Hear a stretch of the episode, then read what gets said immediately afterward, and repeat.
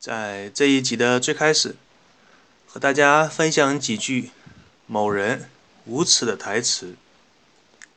这双鞋你都已经穿过了吗？哎，打个折好了，三十块卖给我怎么样？老爹，不要叫他打篮球比较好哎，用用你的权势嘛。这个家伙绝对会扯天才樱木的后腿的一个人物哎。葫芦旁。最好的位置，永远留给说书人。那些曾经陪同我们一起成长的动漫，你可还记得？我是与大家分享儿时动漫的游戏的影子。今天继续与大家分享樱木花道的故事。樱木花道刚开始接触篮球的时候，是那种连走步都很难避免的初学者。就这一点来说，《灌篮高手》的作者井上雄彦对篮球还是有一定了解的。我个人在刚刚开始学习篮球的时候，经常困扰我的不是怎么去运球，而是如何避免走步。作为一个从来没有接触过篮球的人，对一个这样的人来说，你用手去拍球，这并不难，很快。你拍几次之后就会掌握。你平时走路的时候也会走得很好，但是要求你一边拍球一边走路的时候，问题就来了，它显得是那么的困难。在篮球的规则里，对于走步是这样规定的：就是你在一次运球之后只能走两步，超过两步就是算走步犯规。通俗一点的解释就是，你拍一下球之后，只能走两步，走第三步的时候就是犯规。所以通常的做法是你走一到两步之后去拍一下球。很多刚开始是学习篮球的初学者，不明白为什么会有这么诡异的规则，就好像很多不看足球的人不会理解为什么会有越位。这样一个规则，其实你想要理解篮球走步的规则，也是比较简单的。不知道各位听众当中有没有看过橄榄球的？如果有的话，你应该就能理解篮球为什么要规定不允许走步了。如果篮球允许走步的话，篮球就会彻底变为橄榄球，双方球员会抱着篮球。冲向对方的篮筐，然后呢，在离篮筐非常近的篮下一个插板投篮得分。所以在《灌篮高手》当中，作者用了相当的篇幅来描写樱木花道是如何走步的。相信打过篮球的人看到这方面的描写，都会有感同身受。樱木花道的学习能力真的是很强，他在短短的几个月时间。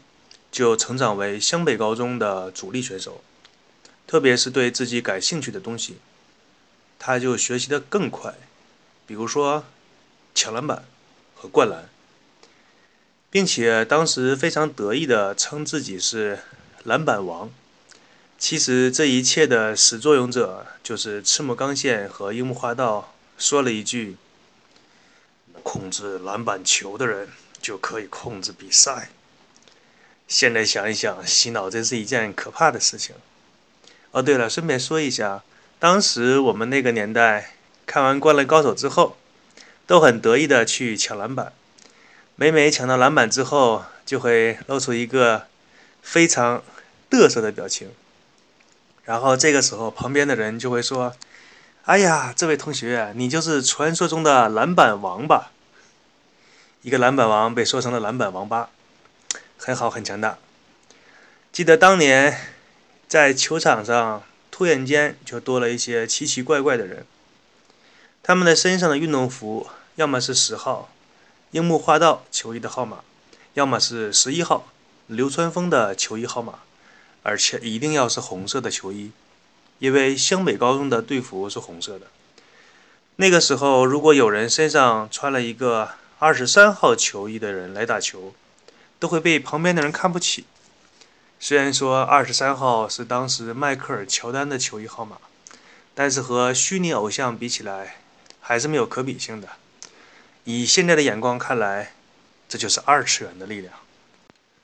当初在看《灌篮高手》的时候，看到乔丹打球，感觉哎，乔丹也不厉害呀。但当看完其他 NBA 球员打完球之后，感觉哎，乔丹还是挺厉害的。然后你再看一下国内的 CBA 的比赛，突然间感觉到，其实 NBA 也是挺厉害的。这个呢，就是所谓的没有比较就没有伤害。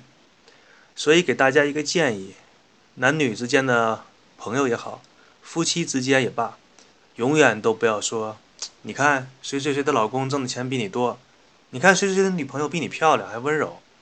除非呢，你是想得到一场争吵。分手或者是离婚。由于樱木花道本身拥有最顶尖的速度和弹跳，并且体力基本上是处于一种用不尽的状态，再加上他那种疯疯癫癫的个性，所以在球场之上，你不知道的下一秒会做出什么样的事情，但是下两秒会发生什么，通常是可以预期出来的。就是裁判吹一下哨子，送给樱木花道一次犯规。樱木花道第一场比赛是对陵南高中的练习赛，这场比赛当中，他是以替补的选手身份出场。这场比赛可以说是樱木花道在灌篮高手当中的处女秀。他这场比赛与对方身高两米的中锋余柱纯进行着全方位的抗衡，在与两米身高的中锋对抗当中，樱木花道所展现出来的弹跳力、篮板球的控制力。以及瞬间的爆发力、速度、运球能力，都让对方的教练田刚茂一大跌眼镜。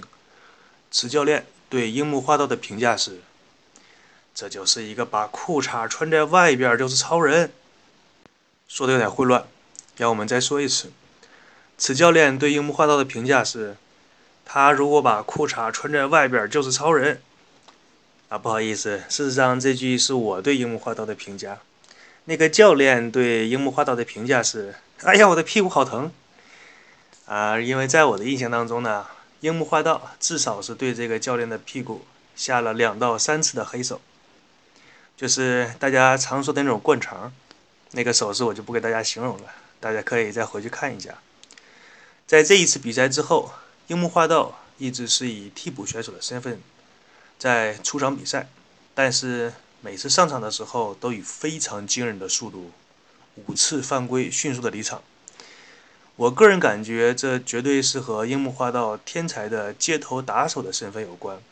因为每次发生在球场上争夺的时候，他总是会在下意识里希望用暴力来解决对方。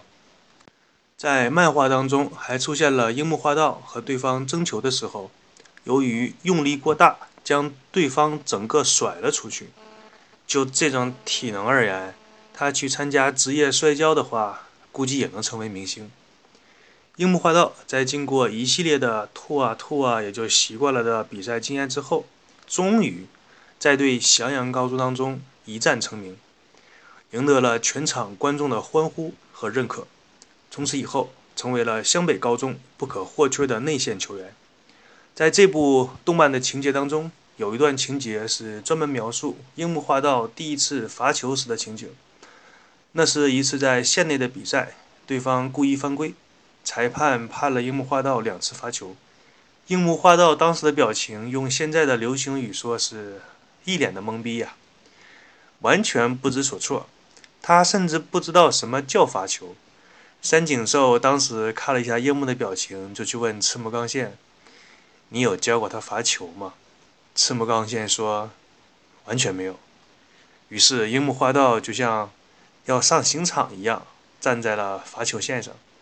三井寿看了看樱木说：“你往那个篮球篮筐上方的地方，然后投过去。”宫城亮天说：“不对，应该是往那个篮筐的后方的那个地方投过去。”于是两人就这个问题争吵了起来。流川枫表示无奈。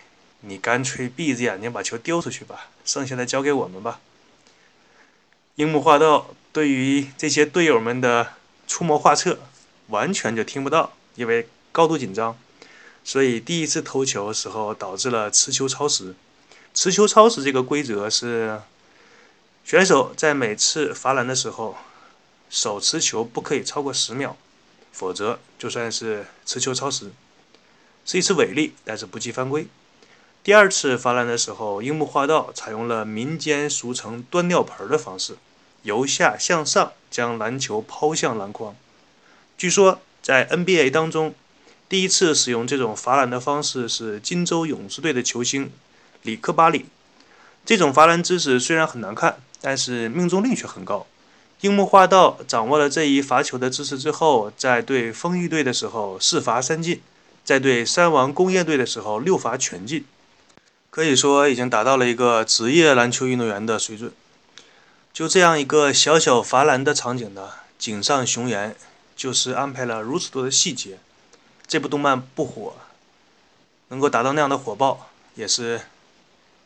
很有道理的，漫画家对这样一个小小的场景安排了如此多的细节，所以说这部动漫的火爆也不是没有道理的。樱木花道这个人呢，平时看起来嘻嘻哈哈的，什么都不太往心里去的样子，而一旦遇到他动心的事情，对他的打击还是很大的。小美高中在地区预选赛的四强赛上对上了海南大附属高中，比赛打得异常艰苦。在最后的几秒钟的时候，樱木花道一个传球失误，使得比赛直接结束，让小美高中在最后一刻惜败给了海南，丧失了追平的机会。樱木花道为此剃掉了自己满头的红发，来表示对自己的惩罚。虽然那场比赛之后没有人对樱木的失误进行过任何一句批评或者是指责，但是樱木花道自己是无法原谅自己的。与他的做法相似的是队中的流川枫，也是对自己的体力不支表示了悔恨。于是两个人借着殴打对方为理由来发泄着自己这种不良的情绪。这一个场景的铺垫，当初很多同学看的也是热泪盈眶。井上雄彦对于少年人的拼搏以及面对失败之后的心态，他只用了寥寥的数笔，就将这个场景刻画得入木三分。古人云：“知耻而后勇。”樱木花道在经历了失败的打击之后，接受了安西教练两万球射篮的集训，又得到了中距离投篮的技能，正好可以在全国大赛上发挥一下自己的实力。关于这一场景呢，我当初看的是漫画版的《篮球飞人》，樱木花道看到其他的队友都去参加比赛，只留下自己，于是就跳到安西教练的身边，用左手搭在他的肩膀。右手托住安西教练那肥硕的下巴，抚摸不止。所有看过这个镜头的同学呢，都在私下里进行了交流，说那个手感一定不错，我都想摸一下。还有一些在思想上不拘一格的同学，甚至拿安西教练的手感和妹子的身体的手感作为比较。虽然邪恶，但是你仔细想一想，也不是没有道理的。